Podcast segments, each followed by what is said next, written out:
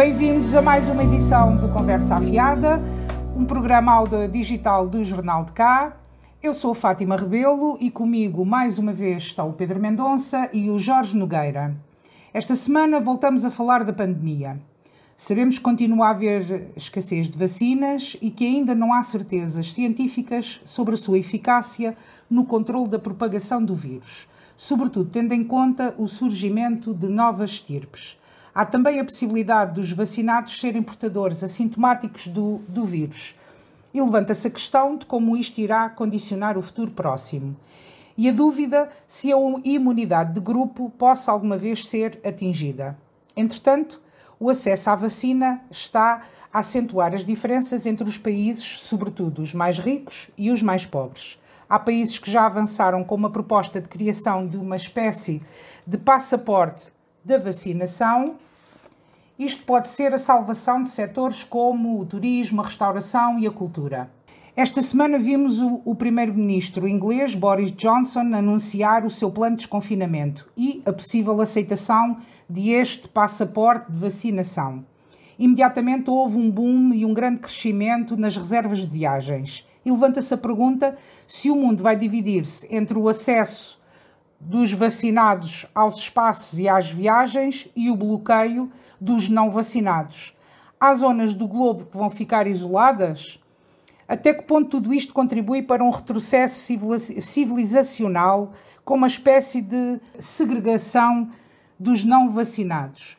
Vou começar por ti, Jorge Nogueira. O que é que achas sobre este passaporte de vacinação? Achas de alguma forma que isto vai eh, fazer aqui uma cisão entre os vacinados, os não vacinados, quem pode aceder aos espaços, quem não pode? Olá Fátima, olá Pedro. Um, ah, eu sei quando estamos a gravar eh, esta, esta nossa conversa, um, os 27 Estados uh, da União Europeia estão precisamente a discutir uh, questões relacionadas com a pandemia, entre as quais esta questão dos passaportes de vacinação. Um, é uma, é, são, são, decisões, são decisões muito complicadas que a União Europeia tem que tomar e eu acho, eu sou daqueles que concordo que uh, têm mesmo que ser tomadas e que deve haver um respeito por aquilo que surgir uh, uh, dos 27 Estados-membros, mas sei que vai haver uma divisão muito, muito, muito forte entre os Estados-membros. Mas também isto não é novidade para ninguém. esta questão é só mais uma daquelas que nos estão a dividir, que nos dividem na União Europeia, mas que também nos dividem em relação ao mundo. Porque nós também temos consciência que antes da pandemia uh, uh, havia países que conseguiam e podiam fazer mais do, do que outros. Tem a ver com os índices de riqueza, tem a ver com aquilo que é a pobreza de alguns, de alguns países, entre os quais nós estamos incluídos. Por isso é, é algo muito difícil. Eu compreendo a pressão que alguns países da União Europeia, estou, e só estou a falar destes da União Europeia, porque é aqueles que que me preocupam mais.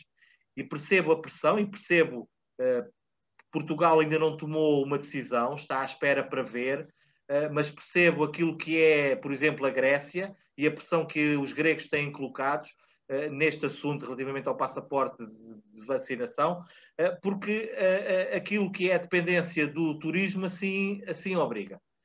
Por isso é, eu não tenho, não tenho, não posso dizer que, eh, que discordo, não posso dizer que concordo. Acho é que a decisão uh, teria que ser uh, uh, de forma maioritária nos Estados-membros, porque a seguir vão, vão se levantar um conjunto de, de circunstâncias, até nos setores, nos setores privados, no setor da restauração, se haverá, se, se haverá esse controle ou não, Portanto, são, estamos, estamos a iniciar uma nova fase. Uh, só tenho pena que Portugal ainda esteja tão atrasado relativamente ao plano de vacinação, porque essa é a nova fase, é, é aquilo com que vamos lidar nos próximos tempos. Uh, e, e, há pouco, uh, Fátima, dizias que é impossível neste momento estar a isolar países, regiões, tendo em conta o plano de vacinação, mas eu temo que no futuro próximo uh, isto possa ser uh, concretizado. Pedro Mendonça, Achas que vamos ter aqui privilegiados uh, no acesso aos espaços, no acesso às viagens? Vamos criar aqui um mundo de privilegiados e de não privilegiados? Olá a todos. Um, esse mundo já existe. Ou seja, eu estou como o Jorge e um bocado como o Estado português, um bocado de esperar para ver, e porque este ângulo tem, este problema tem, tem vários ângulos. O primeiro é esse que tu acabaste de dizer, Fátima. O assumir de um passaporte de vacinação a nível global uh, uh, só irá sacrificar os mesmos de sempre. Vamos pôr, e será por via, obviamente, monetária. Países ricos como Israel pode ter toda a sua população vacinada e podem entrar na União Europeia, em Portugal, quando bem, lhes, quando bem quiserem. Países pobres como alguns países de, da África ou da Ásia, pois nunca mais podem ter acesso, ou pelo menos tão depressa podem ter acesso a, a, ao primeiro mundo, ou aquilo que quisermos chamar, eu gosto mais de chamar civilização ocidental. Porque, vamos lá ver, o secretário-geral da, da, da, ONU, o, o, o, o engenheiro Guterres, já nos deu números o suficiente, suficientemente claros para dizer que ainda há 130 países, se a memória não me falha, com zero vacinas. Zero. Portanto, isto temos aqui um, um, um aprofundar brutal das diferenças uh, entre países. Agora, por outro lado, por outro prisma, eu sou uh, tendencialmente a favor das vacinas obrigatórias. Não sobre isto, vacinas obrigatórias. Sarampo, eu sou tendencialmente favorável a essa obrigatoriedade. E, portanto, por via de lógica, também serei para esta, mas não tenho uh, esse, esse assunto completamente fechado. E, portanto, hoje em dia já temos o boletim de vacinas, ou seja, uh, uh, há crianças que, que, se podem ou não inscrever em escolas, em desportos, em tudo isso, se têm ou não vacinas. Nós hoje, para irmos a alguns países tropicais, temos que levar vacina. E, portanto, vamos à consulta no, do, do, do viajante, eles passam-nos uma coisa e, e levamos as vacinas. Portanto, tudo isto seria mais fácil se estivéssemos a falar dentro da União Europeia, porque mesmo com as diferenças que temos entre nós, ao fim de uns poucos meses estava tudo organizado e poderíamos andar a controlar aquelas hordas negacionistas que negam a existência do Covid e andam a contaminar toda a gente. Portanto, sou favorável a uma vacinação em massa, em relação ao passaporte, tenho dúvidas uh, e também tenho dúvidas numa outra coisa. Vai aumentar os passaportes falsos, os passaportes serão falsificados e vai aumentar a pressão dos fura-filas. Portanto, a pressão para ter a vacina, a pressão para ser vacinado no Ocidente, é, vai, vai aumentar exponencialmente.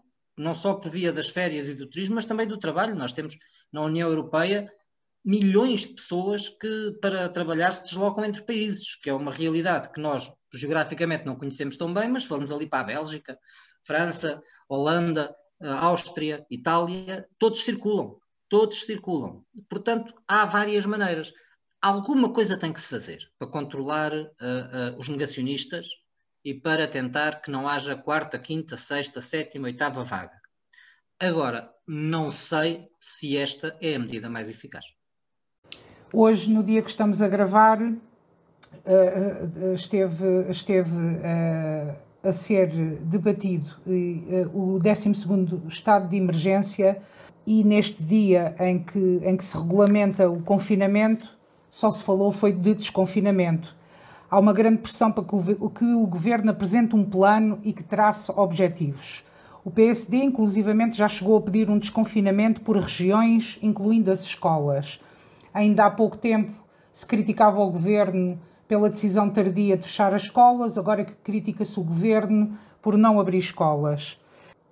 Jorge, achas que o governo está a falhar nesta matéria? Uh, acho que sim. Acho que sim. E há, e há uma questão que nós, uh, eu, no início da pandemia, aqueles que percebiam e continuam a perceber muito mais do que nós juntos, diziam que a gestão desta pandemia iria ser feita como uh, um ioiô, ou seja, uh, uh, o, tanto estavam em baixo como estava em cima, tanto estava confinado como desconfinava. Por isso, há, há aqui questões que não, tomadas as decisões, não são decisões que, eh, passado uma semana, não possam ser alteradas. Há, do meu ponto de vista, uh, felizmente que o confinamento em que estamos resultou, é, os números assim indicam, e resultou, e ainda bem, devido ao esforço, ao esforço de todos os portugueses que têm acatado uh, todo o que têm sido as regras de confinamento. Mas também, chegados aqui, têm que ser delineados objetivos e esses objetivos é que para mim ainda parecem difusos, porque devia estar estabelecido qual era o critério a partir do qual o governo começava a, a, a libertar aquilo que são as amarras relativas ao confinamento. E esses critérios, pelo menos eu não os conheço, e tenho registado a queixa de muitos setores que não conhecem esses critérios.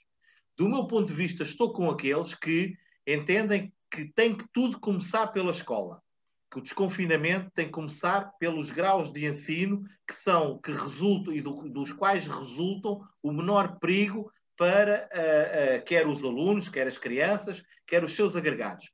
Porque nós corremos um risco muito sério, que é o risco de de um momento para o outro, começarmos todos a discutir vários setores quem é que desconfina primeiro e deixarmos de lado a escola. E eu acho que é muito importante que uh, uh, não infligir mais aos alunos aquilo que é uma educação e aquilo que é uh, algo à distância que vai deixar marcas, espero eu que não muito profundas, para o futuro destes alunos. Portanto, acho que temos que começar a desconfinar. Acho que resultou o confinamento geral que foi decretado e que ainda está em vigor, mas neste momento o governo, e aí está a falhar, porque ainda não percebemos, eh, nós todos, como é que vamos começar a aligeirar estas medidas, porque a sociedade tem que continuar, porque não há possibilidade de continuarmos uh, uh, por tempo indeterminado nesta, neste, neste fechamento.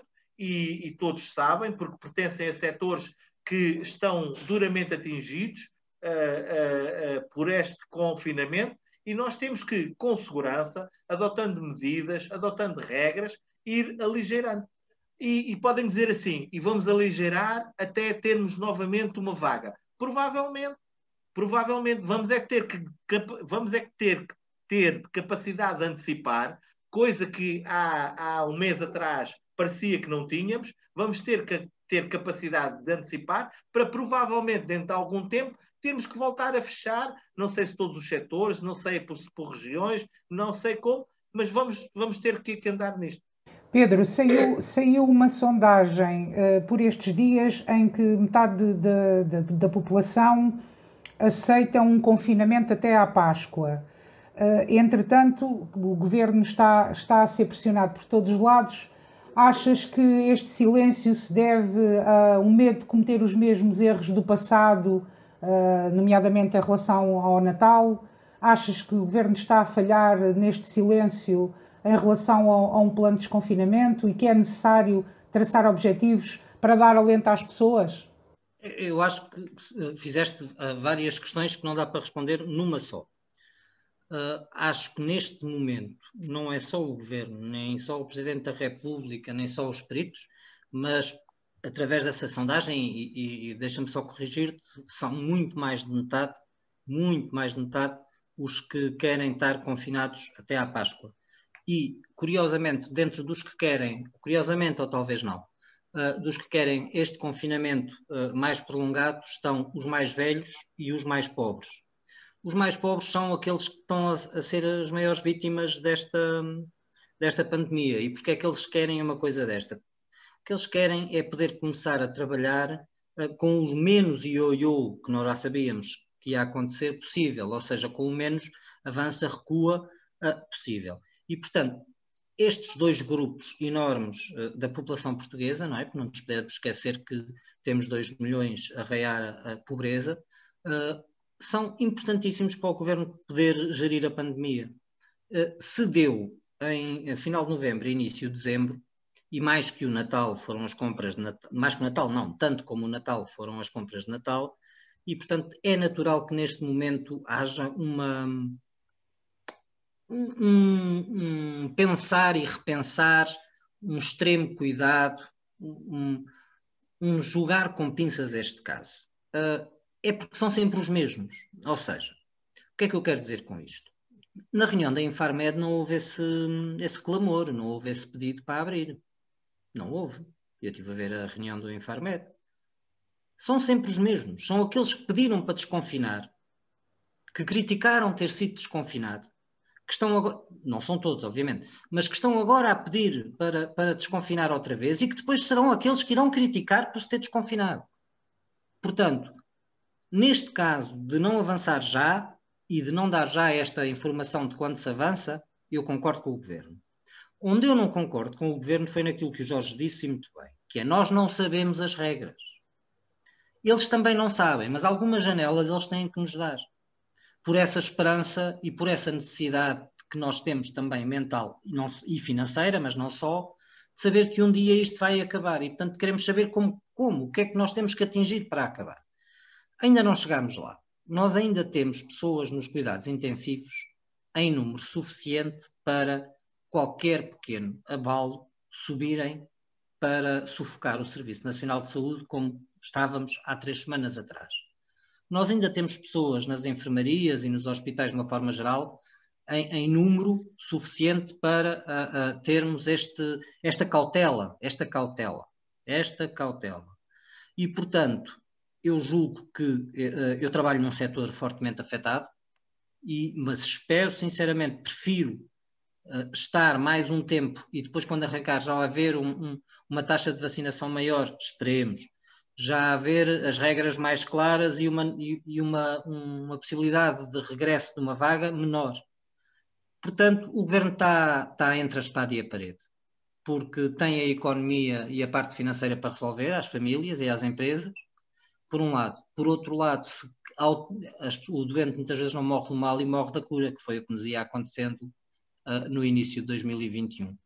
E, portanto, acho que gerir a doença sem, sem curas repentinas e, e com potencialmente mortais, eu acho que é sensato que nós optemos pela cautela. Sobre as propostas do Rui Rio, desconfinar em regiões, eu julgo que o Presidente da República já fez passar aos jornais que também ele é contra, eu também, porque não, o confinamento por, por conselhos não funcionou quando foi testado. Portugal é um país uno, é um país que, tirando números, a não ser que hajam números muito dispares em alguma região, e aí concordo, obviamente, que mantenha confinada, acho que deve avançar e, a, a, um, a uma velocidade para, para as assimetrias regionais e entre cidadãos não serem ainda maiores, para os pobres não ficarem mais pobres e para os ricos não ficarem mais ricos, porque isso vai, em última análise, prejudicar quer os ricos, quer os pobres. Oh, Fátima, se me permites, há, há, há duas ou três questões. Não nos podemos esquecer, Pedro, que ainda estamos limitados na nossa circulação entre conselhos uh, uh, durante os fins de semana. Portanto, não é uma irrealidade. Isto é, tem existido e, e vai continuar a existir durante mais um tempo. Depois há, há uma questão que há setores duramente atingidos, o, e referiste que o teu é um setor duramente atingido, mas tu, felizmente, não foste tão atingido quanto outros do teu setor, porque há do teu setor quem tenha, eh, quem não tenha nada e quem esteja completamente abandonado nesta, nesta questão. Sim, sim, Só interromper-te, Jorge. Eu, sim. quando falava, falava no meu setor, não em mim, porque eu tenho a sorte de trabalhar numa fundação que, que conseguiu proteger os claro, trabalhadores. Porque, porque, porque, os setores não são todos iguais. Ou seja, dentro do, de um setor, há quem, há, quem, há quem ainda consiga alguma coisa, mas há quem não tenha absolutamente nada. E há a, a, a, grande crítica que, que, se pode fazer nestes dias é que, para que tudo resulte, para que o desconfinamento resulte, para que as coisas possam ser aligeiradas, tem que ser feito aquilo que o governo disse que ia fazer. Ou seja, rastrear, testar, testar, testar, rastrear. E vocês ouviram nos últimos dias algo, algo, alguma notícia relativamente ao aumento dos rastreios, ao, à, à, contratação de rastreadores, ao aumento dos testes? Não, pelo contrário. Eu hoje ou ontem ouvi que, se calhar, face àquilo que está a acontecer, se calhar vão diminuir uh, uh, aquilo que, são, que, é, que é a testagem. E isto é que me deixa preocupado, porque sabemos que para que as coisas resultem, para que haja uma, um maior um, um, um desconfinamento uh, uh, seguro, é preciso criar um conjunto de condições em que o rastreamento é necessário e em que os testes são necessários. Aliás, os, o, uh, houve menos testes na semana passada, não é nesta que corre, do que na semana anterior. E, portanto, uh, uh, o que foi dito, o que foi informado a Portugal foi exatamente isso que o Jorge disse. E não foi só pelo governo, foi pela DGS, por todo o Estado. Iam haver mais testes. Não só não existiram mais testes, não existiram, como uh, estou a saber agora por, por vocês, e acredito, como ainda se está a pôr a hipótese de, de, de fazer menos, menos testes. É claro que isto foi o que muitos países fizeram na primeira vaga para os números baixarem, para poderem ter uma imagem internacional passível de negociações. É um erro. É um erro. Porque aqui nós estamos, nós cidadãos, estamos ao lado de, do Estado português na sua globalidade porque queremos salvar vidas. Não é, a, a, não é a nossa imagem perante o estrangeiro que está em causa. Eu estou-me nas tintas para isso. A minha preocupação são as pessoas em Portugal que não podem morrer por dar cá aquela palha, ou porque vamos passar mal na CNN, ou porque o El País diz que não sei quê.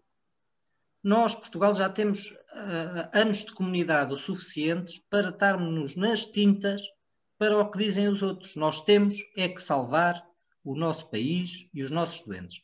E, portanto, eu espero sinceramente que o Presidente da República, que prometeu ser mais, uh, uh, mais actuante e mais exigente, uh, exija explicações a quem ainda não fez três semanas e fez a promessa ao país que ia testar mais e mais e mais. Aliás, eh, eh, até parece que estamos aqui numa corrida porque as notícias é estamos mais do que aquele, estamos menos do que o outro. Parece mesmo uma luta entre países e que, vai, e que no fim vai, alguém vai receber um prémio qualquer, o, o, o, o que às vezes é, até é ridículo. Mas vamos avançar e vamos passar para o tema seguinte. Estamos em ano de eleições autárquicas, aliás, estão à porta, e nos últimos dias a, a alteração que foi aprovada há meses à lei autárquica e que, de alguma forma, dificulta a vida às candidaturas independentes, surgiu na opinião pública. As candidaturas independentes às eleições autárquicas surgiram timidamente em 2001 e têm crescido. Em 2017, por exemplo, elegeram 130 vereadores, 17 presidentes de Câmara, 396 deputados municipais, 403 presidentes de junta e mais 3 mil eleitos em assembleias de freguesia. O Bloco Central, PSD e PS, agora eh, no verão, em 2020, aprovaram, fizeram aprovar esta, esta lei autárquica e, e com estas novas regras de muitas assinaturas, uh, siglas diferentes que quando se concorre ou à presidência da Câmara ou à Junta de Freguesia ou à Assembleia, inclusivamente, uh, por exemplo, ainda voltando a, a, a, ao aumento em, em, das, das candidaturas independentes, nós aqui no cartaz vimos que em 2013 surgiu o movimento independente Paulo Varanda, depois em 2017 surge o MIP, o Movimento Independente Pluralista. Alguns destes cidadãos estavam anteriormente em listas partidárias, hum, depois resolveram formar estes, estes movimentos eh, para, para chegar em, em, em discordância com, com, os partidos, um bocadinho afastados. Há, a, nível nacional há toda aqui um, uma disputa com alguns independentes por terem conquistado estas grandes câmaras. Pergunto-te a ti, Jorge, achas que esta lei eleitoral que agora o PSD e o PS admitem fazer algumas retificações, achas que a lei como está uh, coloca em perigo a representatividade democrática? Não sei se coloca, se coloca em risco. Eu, o, que, o que digo é que não, é que não concordo. Uh, que não concordo porque, uh, por várias razões, uh, que, estão, que estão expressas, se quiserem, na, naquilo que é aquilo foi do, dos últimos dias, na, no pedido de fiscalização constitucional destas alterações à lei eleitoral dos, dos órgãos das autarquias locais, pedido pela, pela, pela provedora de justiça. É, aconselho, se todos os que tiverem a oportunidade de, de, passar os olhos pelo, pelo, pelo documento, em que uh, está bem, bem explicado todas aquelas que são as dúvidas relativamente a esta matéria. A principal, a principal questão, uh, que é uh, de tão diferente do que é exigido para os partidos, é que, do meu ponto de vista, coloca, coloca esta, esta questão numa, numa torna impossível de aceitar. E a diferença é, é que para um grupo de cidadãos que se queira candidatar uh, uh, aos órgãos das autarquias locais, uh, a mesma lista só pode se candidatar à Câmara Municipal e à Assembleia Municipal. Depois, para se não se pode candidatar às Assembleias de Freguesia. Para, para se candidatar às Assembleias de Freguesia tem que, ser, tem que fazer processos completamente autónomos e não há a possibilidade de os mesmos integrarem essas, essas listas às, às, às Assembleias de Freguesia. E isso faz com que haja uma diferença uh, substancial relativamente àquilo que são as candidaturas dos partidos. E por isso é que há este pedido de fiscalização constitucional uh, e, que, e que eu acho que, uh, sinceramente, acho que só pode, só pode ser bem acolhido pelo Tribunal Constitucional porque, porque não, é, não é aceitável. Depois é um fenómeno que é óbvio que os partidos lidam, os partidos lidam muito mal com este fenómeno, porque o fenómeno dos, dos cidadãos que se candidatam é sempre, na maioria dos casos, não há uma vontade genuína, não é, tirando poucos casos, acho que o Rui, o Rui Moreira no Porto é um dos poucos que não nasce eh, de uma cisão, de uma divergência partidária. Há ali assim algo que é genuíno relativamente à cidadania, mas muitos outros não, são de, de cisões relativamente a partidos e que uh, se apresentam. Mas isto daí não vem mal ao mundo. E por isso é que o Partido Socialista e o Partido Social Democrata, que são aqueles que são os campeões das autarquias locais, não podem ficar, não, não, não, não podem eh, fazer uh, uh, e aprovar coisas que, do meu ponto de vista, vão, vão, vão atingir a democracia e vão atingir aquilo que é o, o, nosso, a nossa disponibilidade para as questões autárquicas, porque se assim for, é óbvio que os movimentos de cidadãos vão ficar muito limitados. E daí também há aqui uma outra questão que é provavelmente, se nada for alterado, teriam mesmo que se constituir como um partido, uh, e isso é, é, é, que eu achava grave, porque uh, a constituição de um partido, uh, do, do, meu ponto de vista, obedece a um conjunto de critérios que eu não sei, não sei se estão estabelecidos nesta, nesta questão, mas ainda a professora de Justiça refere isso, refere que a legislação aprovada faz com que os movimentos de cidadãos possam ter que recorrer a uma a criação de, de, partidos e isso era algo é algo que é evitável porque não é não traz saúde à democracia se para estas questões tenha, tenham que existir e tenham que ser formados partidos. Por isso é uma questão que eu espero mesmo que seja resolvida. É, é dramático que em ano eleitoral estejamos com estas, com estas questões. Uh, é certo que a legislação é de agosto do ano passado.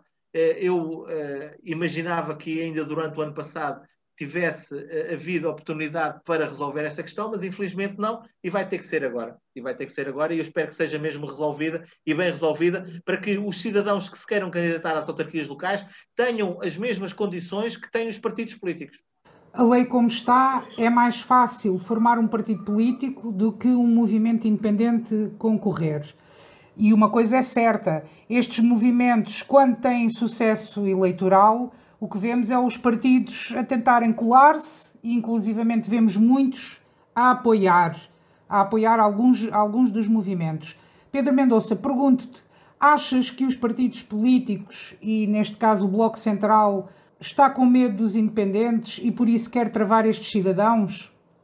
Sim, sim. Acho que existe aqui uma, uma fraca leitura democrática por parte do Centrão, não é?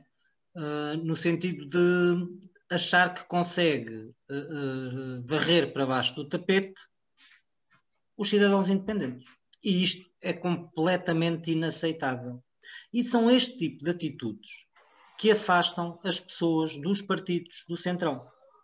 E quanto mais atitudes destas existirem, menos votos esses dois partidos terão.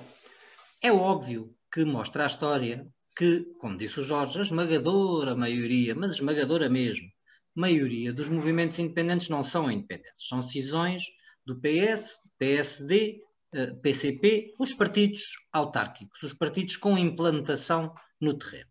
E, portanto, as pessoas, por uma razão ou outra, entram em conflito entre os partidos e depois querem à mesma levar a sua voz a votos, uns eu até acho que fazem bem, outros acho que fazem mal, mas é a vida democrática e é assim que devia ser. Agora, é óbvio, isto é uma lei anti-Rui Moreira. Isto não é uma lei de movimentos independentes, isto é uma lei anti-Rui Moreira. Porquê? Porque Rui Moreira nem sequer é uma pessoa que eu simpatizo muito, nem como autarca, uh, uh, nem como figura pública. Mas o que é certo é que Rui Moreira, desde que uh, criou o seu movimento, as leis têm vindo a endurecer. E têm vindo a endurecer porquê? Porque Rui Moreira, ao apresentar-se como verdadeiro independente, e independente de ser de centro, centro-direita, mas centro, vai buscar votos essencialmente ao PSD e ao PS, como se tem visto nas últimas eleições. Onde é que entra aqui a miopia política do PS e do PSD? A miopia política uh, chega por esta via. Por as pessoas terem votado Rui Moreira nas, nas autárquicas, não houve na cidade, no Porto, não houve na cidade do Porto um clamor a pedir movimentos independentes para as legislativas. Não houve um abandonar dos partidos apenas por uma pessoa ir votar uh, uh, num independente nas eleições autárquicas. Eu dou o meu caso, o meu, meu caso pessoal, uh, eu não sou independente, foram raros os anos da minha vida em que, em que me declarei independente, porque acho que no jogo político, no jogo, salvo seja, na vida política, nós temos que dizer ao que vimos. No entanto, sempre trabalhei com independentes. E estou convicto que as vezes que saltitei, só saltitei no, no boletim de voto, votando em partidos que não aqueles que eu militava nas autárquicas, precisamente, e em momento nenhum eu tive uma confusão ideológica ou partidária para o governo do país. Portanto, isto é pura miopia. Eles vão ter que resolver isto. Se eles não resolverem isto, eles vão avançar os independentes para um partido que, a meu ver, é anti-inconstitucional, é inconstitucional, anti-constituição, porque um partido tem que ter uma regra ideológica, tem que ter um conjunto de regras que agrega aquelas pessoas, de ideias que agrega aquelas pessoas. Um partido não pode ser um partido regional. E o que é que une? O que é que une o Major Valentim Loureiro ao, ao, ao Rui Moreira e ao Isaltino Moraes? E então vamos obrigar estas pessoas a estarem todas num partido porque as regras que são apresentadas para as candidaturas são feitas de maneira a que eles tenham menos votos. Porque é óbvio que o, o eleitorado tem mais do que fazer do que estar a acompanhar dia a dia a, a, a cena política. Então eu agora vejo-me com 80 anos, eleitor do Porto, quero ir votar no, no Dr. Rui Moreira. Aparece no boletim, três, aparecem na eleição três boletins e aparecem dois nomes diferentes para o mesmo movimento. Isto é feio, isto é trapaça, isto é fazer tudo para que as pessoas não votem. Isto é tentar ganhar através da secretaria aquilo que politicamente não ganharam. E eu vou mais longe. Eles já fizeram um bloqueio ao Parlamento Nacional. Portanto, é proibido os grupos cidadãos candidatarem-se ao Parlamento Nacional. Porquê que não deixam as pessoas candidatarem-se às autarquias? Porque isto é um travão. Então nós para, para que as pessoas percebam, o problema levantado é essencialmente assinaturas e na parte financeira. Mas nas assinaturas é o seguinte: uns partidos pedem as assinaturas quando se constituem e não são obrigados a pedir mais assinaturas, o que é correto.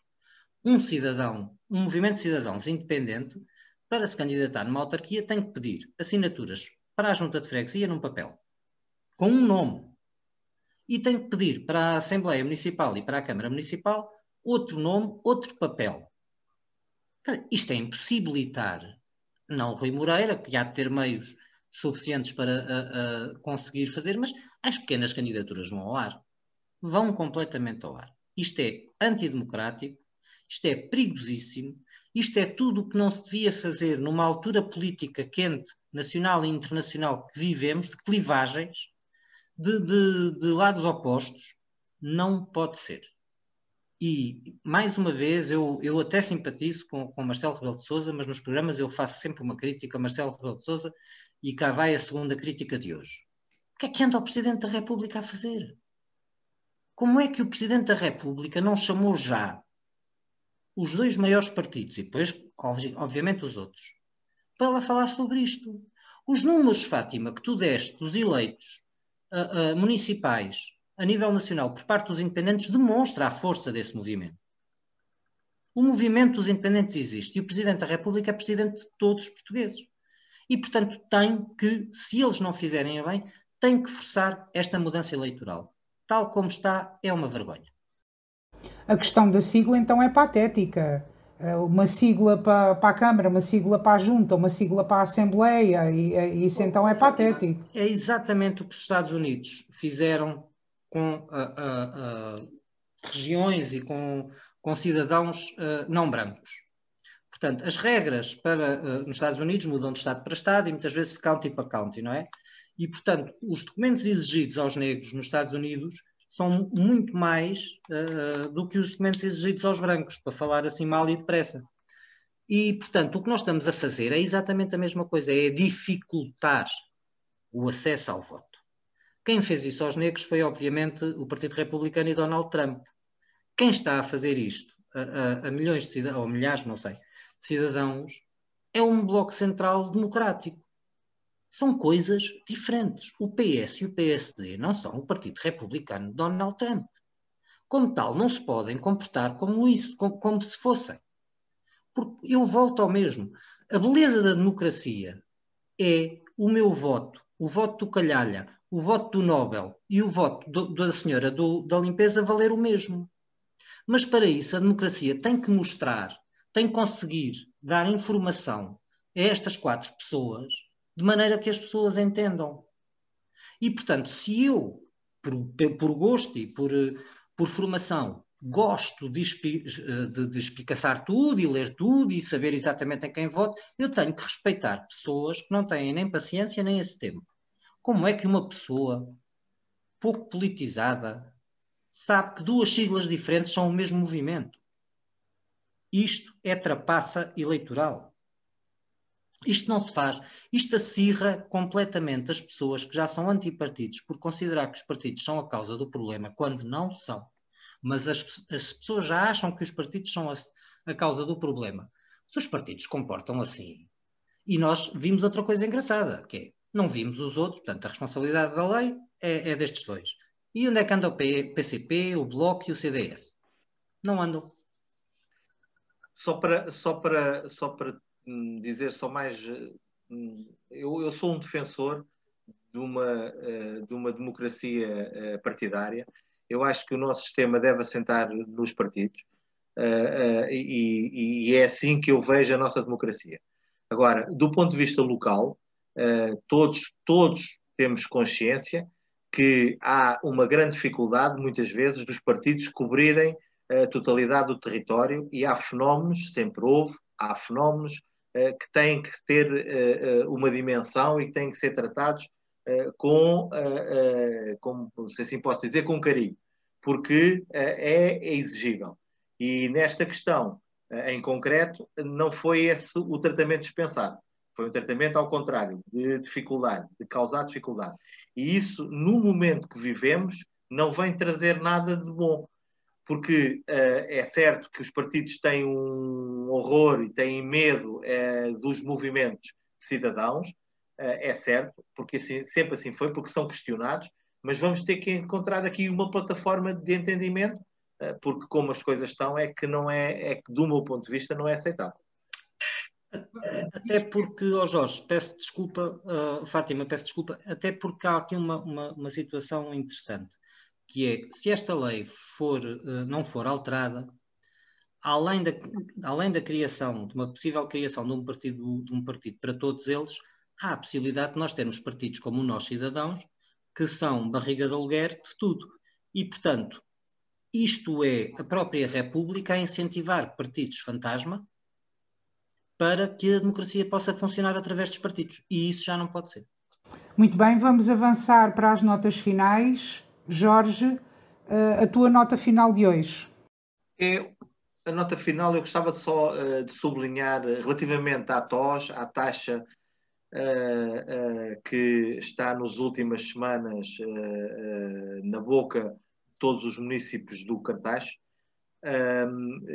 pela dimensão e, pelo, e pelo, pelo, pela expressão uh, que tem tido, uh, eu gostava de dizer o seguinte: uh, nós, eu, quanto mais vou sabendo relativamente e quanto mais informação vou tendo relativamente a esta questão, mais vou tendo consciência que houve uma sucessão e um conjunto de inverdades de mentiras que foram sendo ditas pela Câmara Municipal.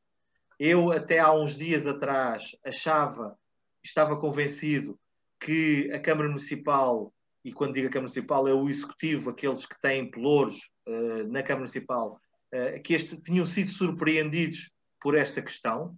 E hoje, tendo em conta que já consegui uh, ver um conjunto de documentos, tenho a certeza absoluta que este assunto era do conhecimento de, do senhor de presidente da Câmara Municipal, bem como dos vereadores com pelouros. No caso particular, o vereador com responsabilidades eh, ao nível da gestão financeira da autarquia. E isso é assim, não desde anteontem, nem de antes de anteontem, já em 2016, nesta relação que existia entre a Câmara e uh, a Tagos Gás, há a consciência do peso que tinha a TOS eh, se fosse aplicada da forma eh, como a Câmara tinha no seu regulamento.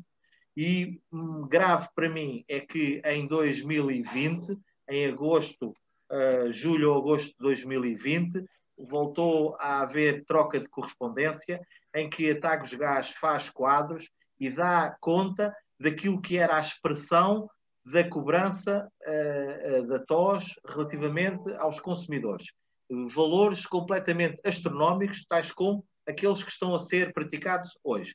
E voltou a, a referir isso já em dezembro uh, de 2020. Voltou novamente a alertar a Câmara para a situação que se ia viver. E para mim é incompreensível como é que, chegados a esta altura, ainda nada está resolvido. Uh, é, é, algo para mim muito grave e é, é demonstrativo de que houve um conjunto de pessoas com responsabilidades efetivas na Câmara Municipal que não cuidaram da, da proteção dos municípios, no caso destes que são consumidores de gás natural. Pedro. As minhas notas finais uh, vão para o mesmo assunto, numa outra, numa outra perspectiva. Uh, muito rapidamente, as eleições, uh, eu disse num programa, num programa qualquer atrás, há dois ou três, que esta crise do gás e do preço do gás no cartaz devido à taxa de ocupação do solo seria ou não assunto campanha eleitoral e teria ou não influência na campanha eleitoral consoante a velocidade a que o Presidente resolvesse esta questão. O Presidente está lentíssimo. O Presidente já deu sinais que ia resolver esta, esta, este problema há muito tempo e, e, as pessoas já estão a receber a segunda fatura. A segunda fatura continua grande. Uh, eu alerto uh, para uma situação politicamente. Os votos da cidade do Cartacho começam a ser mais importantes do que os votos de muitas freguesias juntas. O Partido Socialista tem sofrido alguma erosão nesse eleitorado uh, uh, urbano. Esse eleitorado urbano não fugiu mais ao Partido Socialista por ineficiência da, das oposições. Se este assunto não for tratado, bem tratado, uh, nos próximos dias, eu prevejo que possa existir a, a abertura à esquerda do PS para a formação de blocos e de alianças que, no mínimo, vão tirar a maioria absoluta ao PS. Porque a oposição direita não tem seduzido os cartacheiros, nomeadamente nestas zonas urbanas onde estão estas urbanizações que mais usam o gás. Ou seja, quem usa o gás de cidade são essencialmente casais jovens com filhos. Compraram casa há poucos anos no cartaz. E são esses os eleitores do futuro. E são esses os opinion makers, e são esses que vão influenciar as próximas eleições no que à cidade diz respeito. O Partido Socialista, uh, sempre tão preocupado com as freguesias, era bom que olhasse para a cidade. Ou a cidade qualquer dia dá-lhe uma surpresa. A minha nota final uh, tem a ver com um, um, filme que nós vimos, um filme de vídeo que vimos no, no passado fim de semana. Uh, tivemos um grande temporal e, e o que vimos foi uma cascata d'água uh, no mercado municipal do Cartacho sobre um dos pilares. Podemos ver também que há um, esse, esse, pilar está extremamente uh, teorado e as imagens, para mim, uh, são, são chocantes. Agora, aqui, a situação que, que, que a mim também me preocupa e, e que lamento que aconteça é que este, este assunto não é novo, uh, uh, as obras do mercado municipal, inclusivamente uh, em 2020 estava orçamentado e, e, previsto esta obra, não aconteceu, e lamento profundamente que em 2021, perante esta, este momento desta chuva grande e deste temporal, quase que até parecia que, que o telhado ia, ia desabar quando questionamos o, o quando o Jornal de Cá questiona o presidente, ele diz que está a preparar o caderno de encargos e que a intervenção vai ser dentro de dois meses.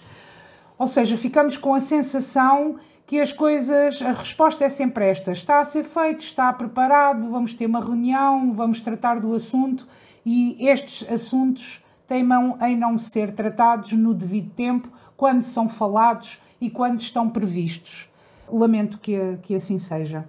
Hoje, hoje ficamos por aqui. Terminamos assim a nossa conversa afiada desta semana. Muito obrigada por quem nos está a ouvir, quem nos segue. Sigam-nos, uh, façam gosto, partilham. Se gostam de nos ouvir, digam aos vossos amigos, uh, recomendem a conversa afiada e até para a semana. Tudo a correr bem convosco. Muita saúde. Obrigado. Saúde.